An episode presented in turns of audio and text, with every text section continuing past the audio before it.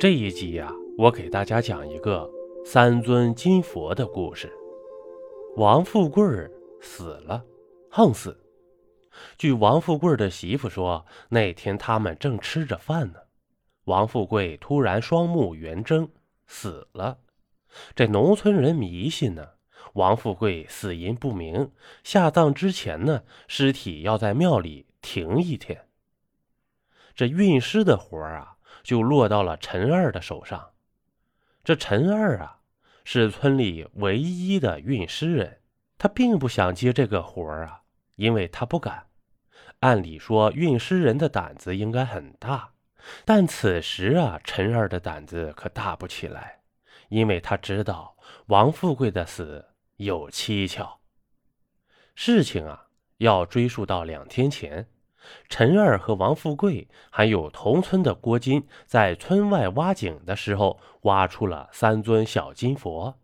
村里老一辈的人常说，佛是有灵性的东西，不能冒犯，否则轻则殒命，重则殃及全家。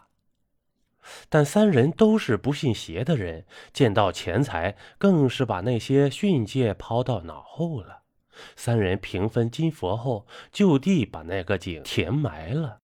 王富贵是第一个，他会不会是第二个呢？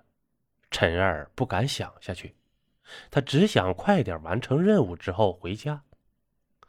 他加快了步伐，这一路上什么声音都没有，静得让人心里发慌。陈二暗暗抱怨村里运尸的破规矩。总算到了寺庙，这陈二把运尸车小心翼翼地往庙里推。这越过门槛的时候，车晃了一下，陈二的心啊也跟着晃了一下。他把运尸车停好，双手合十，对着庙里的大佛拜了拜。就在这时，他听到了咳嗽声，那声音不急不缓，不大不小，恰如一根根钢针。刺进了陈二的大脑里。这是空庙，庙里除了他，就只有死去的王富贵了。他没咳嗽，那么，他炸着头皮，僵硬的回过头去。他看见盖着王富贵的白布动了一下，然后白布被慢慢的从下面掀开了。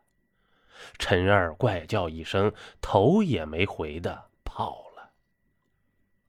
陈二啊，气喘吁吁的跑回家，进了屋，他立刻锁上了门。他的背紧靠着门，冷汗不受控制的流了下来。他又不放心的推了一口大水缸挡在门口，然后步履缓慢的走回了里屋。陈二打开灯，躺到炕上，眼睛瞪着暗黄的灯泡，想。这金佛那么邪气，扔还是不扔啊？这时呢，外面不知道什么鸟怪叫了一声。刚刚放松下来的陈二啊，吓得一哆嗦。他又想起刚才在庙里那诡异的一幕：王富贵不是死了吗？刚才是王富贵诈尸呢，还是自己的幻觉呢？不是幻觉，他不可能看错呀。这白布下的尸体确实动了，难道是诈尸？如果不是诈尸，那么白布下面就一定是个活人，或者王富贵没死，或者白布下面另有其人，那会是谁呢？刚想到此啊，外面突然传出一个声音：“陈儿，陈儿，我在下面等你。”那声音嘶哑干枯，像是干枯的树枝划过地面。陈二的身子一下子就凉了，他把身子慢慢的移向窗户，借着月光，他看见他家院子里什么都没有。他刚要把头移回来，突然一个人从窗户下窜了出来，目光交接，陈二怪叫一声，钻进了被窝里。那人正是死去的王富贵呀。过了半晌，这陈二试探性的慢慢把头伸了出来，外面什么都没有。他吁出一口气，没等他完全放松呢，那个声音又出现了。但这回不是出现在屋外，而是屋里。陈二，陈二，我在下面等你。陈二扎着头皮，盯着屋里一切能藏人的地方。他看见一个人在他眼皮底下的灶炕里直挺挺的出来了。那人面无表情，脸色苍白，赫然是已经死去的王富贵！陈二，陈二，我在下面等你。陈二晃了一下，栽倒在炕上。晕倒前，他看得清清楚楚，这王富贵的嘴唇一点都没有动。第二天，陈二是被村长叫醒的。他迷迷糊糊的听村长说：“你怎么运的尸啊？尸体跑回王家了。”这句话呀，犹如一记惊雷，劈得陈二立刻清醒了。王富贵真的回家了。这陈二跌跌撞撞的跟着村长来到王富贵家。陈二昨晚推的运尸车就停放在屋子的中间，王富贵就在车上。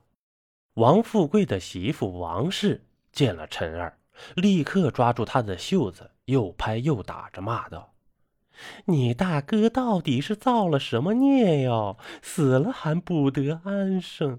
你说是不是？你们做了什么伤天害理的事？”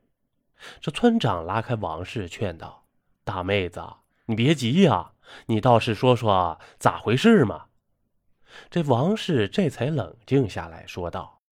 昨晚我一夜未眠，坐在屋里头哭。这后半夜啊，突然就听见院子里有异响，我就寻思呀，富贵他舍不得走，回来了。我出去一看呢，果然是富贵，他自己推着那个车回来了。哎呀，他到了院里就扑通一声倒了下去。我害怕归害怕，但那毕竟是俺男人呐。我就去看呢，这富贵的身体呀，硬邦邦的，全身上下都是灰，不知道咋回事我的天哪！这听到这儿啊，陈二马上想到昨晚王富贵从自己灶炕里钻出来的场景，他狠狠地哆嗦了一下，那些灰就是从自己家灶炕里带出来的呀。几人决定瞒着村里人，把王富贵草草埋了。这抬尸体的时候，陈二看见院墙外一个人影闪了过去。这埋了王富贵后，陈二立刻回了家。他要走，离开这个村子，越远越好。他把行李打包好后，又拆开，再打包好，再拆开，如此往复很多次。最后，他决定什么都不带。只带走那尊小金佛。当他去找金佛时，却怎么都找不到了。小金佛哪儿去了？自己跑了？不是被人偷走了。想到此啊，陈二一下子就开了窍。他突然意识到自己掉进了别人的阴谋里。从故事的一开始，他就把一切诡异事件归结于金佛的诅咒。他忘记了还有一个人的存在，那就是和他们一起挖出金佛的郭金。这郭金害死王富贵后，又装神弄鬼吓唬自己，然后偷走自己的小金佛。今天在王富贵家一闪而过的人影，就是郭金。这一切解释啊，合情合理。与其害怕鬼怪，不如提防人心呐。想到此。陈二往怀里揣了一把刀，他要去找郭金。这郭金呢，收拾好行李，他把小金佛藏在行李的最里面。现在他要逃走了。这昨晚上呢，郭金迷迷糊糊的睡着了。他醒了后，发现自己在村外的空庙里，那里是横死的人停尸的地方。他立刻想到了横死的王富贵，当时都吓傻了，拼了命的往家里跑。为了确定这王富贵是否是真的死了，第二天他还特意去了王富贵家偷看。他亲眼看见陈二等人在抬王富贵的尸体。这郭金管不了诅咒是否是真的了，他赶紧跑回家，带上早就收拾好的行李，他要离开这个地方，开始过另一种生活。这郭金在半路上遇见陈二，陈二看见他要逃走，远远的就笑了，阴恻恻的。看着陈二不怀好意的笑，这郭金把藏着金佛的包裹护在了身后，偷偷的在地上捡了一块石头。王富贵确实死了，他不是横死，是心脏病发死的。这狡猾的王氏想到了利用这个机会把陈二和郭金的小金佛都骗到手。这郭金胆子小，很好办，关键是要吓唬住陈二。于是王氏就和村长联手演了一出戏。他们先把郭金迷倒，然后把昏迷的郭金和王富贵的尸体掉了个包。然后，村长抱着王富贵的身体藏在了陈二家的灶炕里。这王氏负责在屋外装神弄鬼。之后就出现了陈二和郭金互相残杀的一幕。陈二的脑袋被郭金砸了一个大窟窿，当场就死了。郭金也被陈二用匕首刺得流血过多，死了。此时呢，村长正在村外挖掘被王富贵三人填埋的坑，他觉得呀，下面一定还有东西。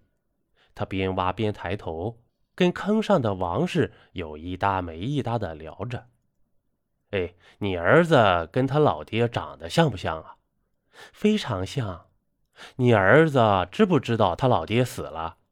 知道，知道。他爹死的多有价值啊！”哈哈，那他咋没回来呢？谁说没回来呀？在太阳的映衬下，村长看到映在坑里的王氏的影子，突然又多了一个影子。影子的手里举着什么东西？他忽然想起那晚他在陈二家灶炕里的时候，王氏在外面装神弄鬼时发出的声音，是男人的声音。难道是？他抬头看去的时候，一个大石头朝着他的面门砸了下去。王氏和他的儿子处理好村长的尸体后，接着挖起了那个井坑。他们不知道，村长昨晚给了他在城里混黑社会的儿子打了一个电话，但他们快要知道了，因为在阳光的映照下，井坑里的人影。突然变成了三个，多出的那一个正举着一块石头呢。